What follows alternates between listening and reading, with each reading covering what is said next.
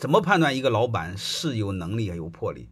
最简单的，你看他的数据，好吧？你看看他经常他的网站上的内部讲话，你看他的焦点是关注于把事儿做好，还关注于挣多少钱，还关注于外在的表现，这个是能看出来的。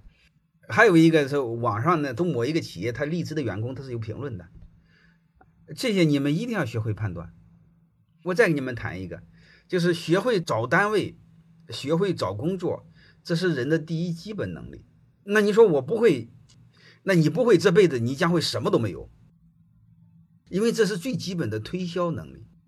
你推销一定往好的地儿推啊，你不能往孬地儿推啊，对吧？你高配才疼啊，你低配你不吃亏吗？那你说我不知道好坏，那你不知道好坏就是你的事儿。